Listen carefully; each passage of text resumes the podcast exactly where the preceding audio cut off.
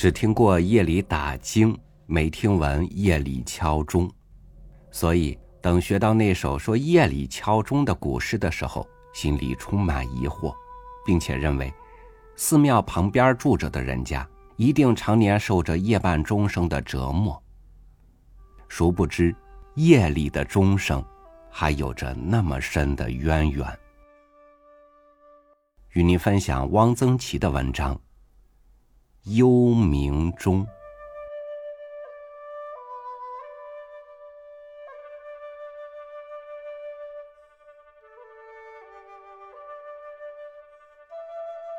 姑苏城外寒山寺，夜半钟声到客船。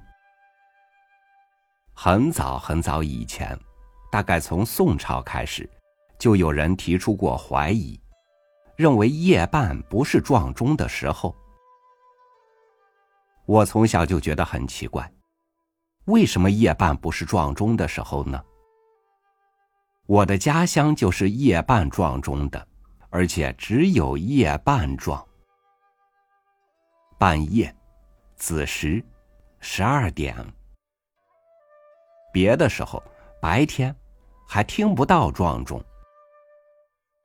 暮鼓晨钟，我们那里没有晨钟，只有夜半钟。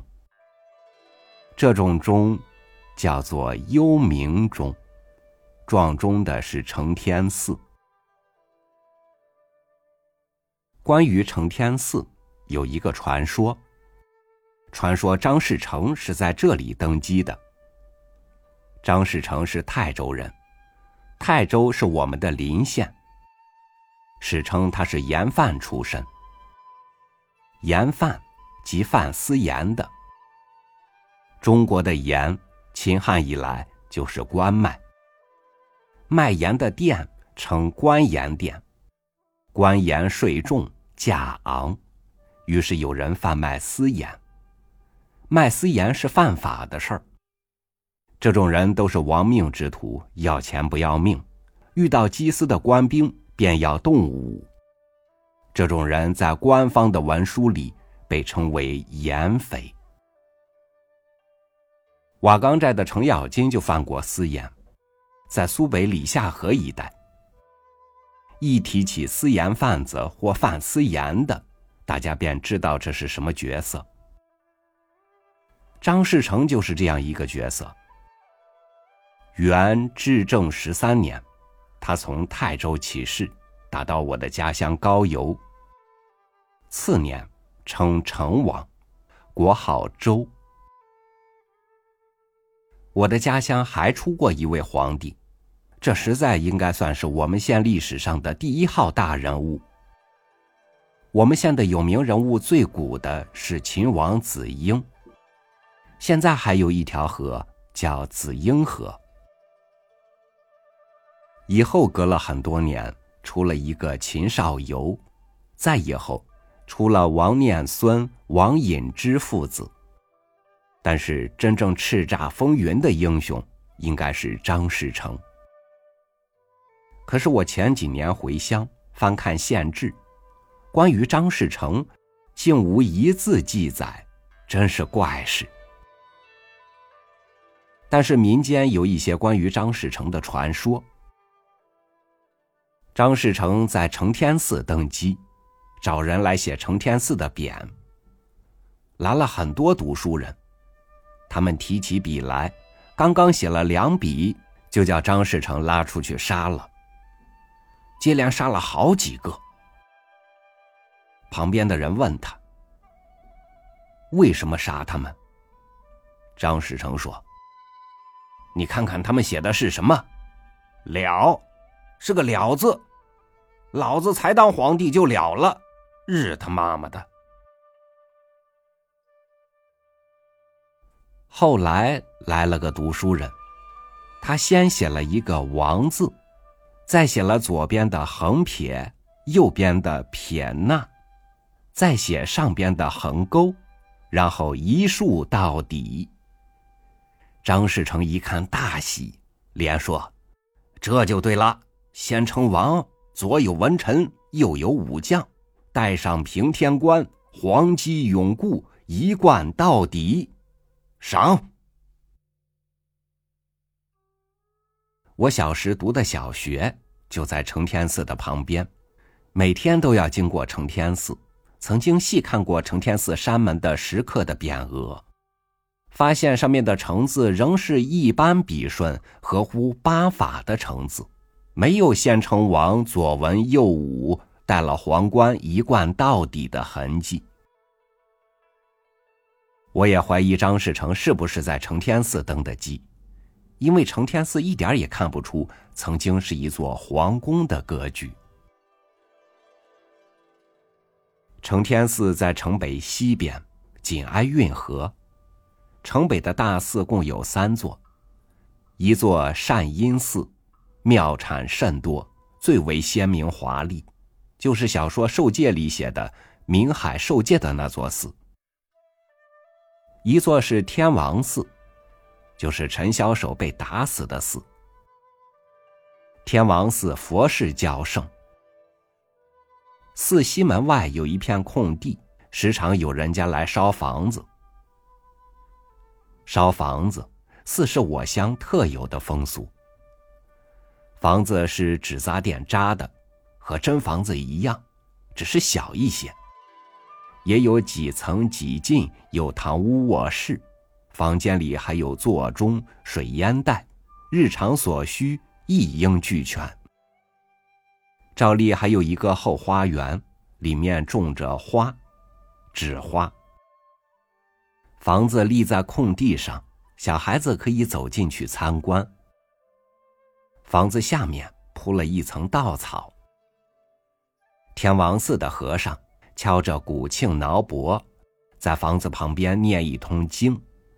这家的一个男丁举火把房子烧了，于是这座房子便归该宅的先人明中收用了。天王寺气象远不如善因寺，但房屋还整齐，因此常常驻兵。唯有承天寺却相当残破了。寺是古寺，张士诚在这里登基虽不可靠，但说不定元朝就已经有这座寺。一进山门，哼哈二将和四大天王的颜色都暗淡了。大雄宝殿的房顶上长了好些枯草和瓦松。大殿里很昏暗，神龛佛案都无光泽。触鼻是陈年的香灰和尘土的气息，一点声音都没有，整座寺好像是空的。偶尔有一两个和尚走动，衣履敝旧，神色凄凉。不像善因寺的和尚，一个一个都是红光满面的。大殿西侧有一座罗汉堂。罗汉也多年没有装金了。长眉罗汉的眉毛只剩了一只，那一只不知哪一年脱落了，他就只好捻着一只单独的眉毛坐在那里。罗汉堂外面有两棵很大的白果树，有几百年了。夏天一地浓荫，冬天满街黄叶。罗汉堂东南角有一口钟，相当高大，钟用铁链吊在很粗壮的木架上。旁边是从房梁上挂下来的撞钟的木橱。钟前是一尊地藏菩萨的一尺多高的金身佛像。地藏菩萨戴着伽卢帽，家夫而坐，低眉闭目，神色慈祥。地藏菩萨前面点着一盏小油灯，灯光幽微。在佛教的菩萨里，老百姓最有好感的是两位，一位是观世音菩萨，因为他救苦救难；另一位便是地藏菩萨，他是释迦灭后至弥勒出现之间的，救度天上以至地狱一切众生的菩萨。他像大地一样，含藏无量善根种子。他是地之神，是一位好心的菩萨。为什么在钟前供着一尊地藏菩萨呢？因为这钟在半夜里撞，叫幽冥钟，是专门为难产血崩而死的妇人而撞的。不知道为什么，人们以为血崩而死的女鬼。是居处在最黑最黑的地狱里的，大概以为这样的死是不洁的，罪过最深。终生会给他们光明。而地藏菩萨是地之神，好心的菩萨，他对死于血崩的女鬼也会格外慈悲的，所以钟前供地藏菩萨，极其自然。撞钟的是一个老和尚，相貌清绝，高长瘦削。他已经几十年不出山门了，他就住在罗汉堂里。大钟东侧靠墙，有一张矮矮的禅榻，上面有一床薄薄的蓝布棉被。这就是他的住处。白天，他随堂粥饭。洒扫庭除，半夜起来提亮地藏菩萨前的油灯，就开始撞钟。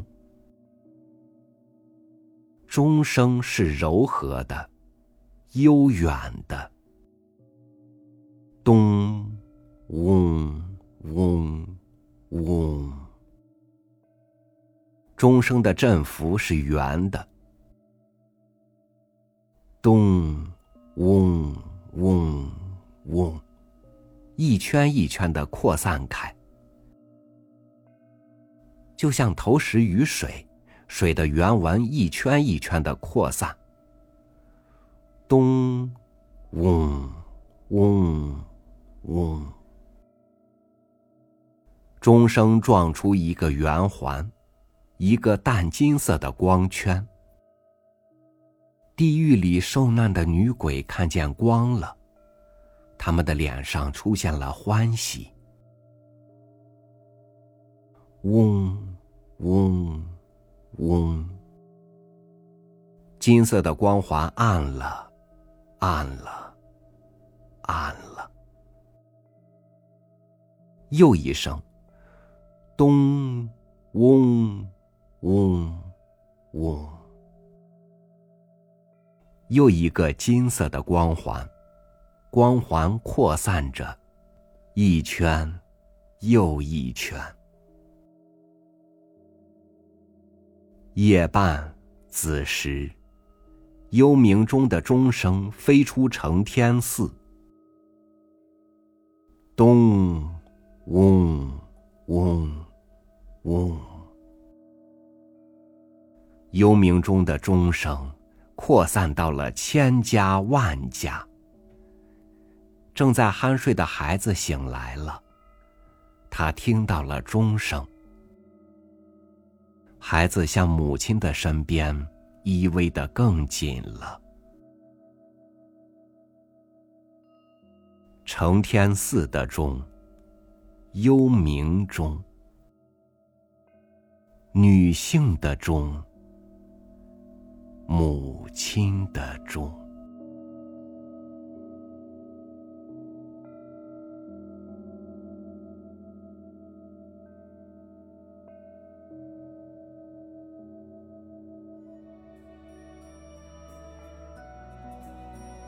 时间很安静，没有这钟声的抵挡，他越来越肆无忌惮。生命犹如脱了缰，流逝的飞快。钟声像母亲的安抚，没有了他的回荡，生活充满了不安，多了热闹，少了沉淀。感谢您收听我的分享，我是朝雨，每天和您一起读书，明天见。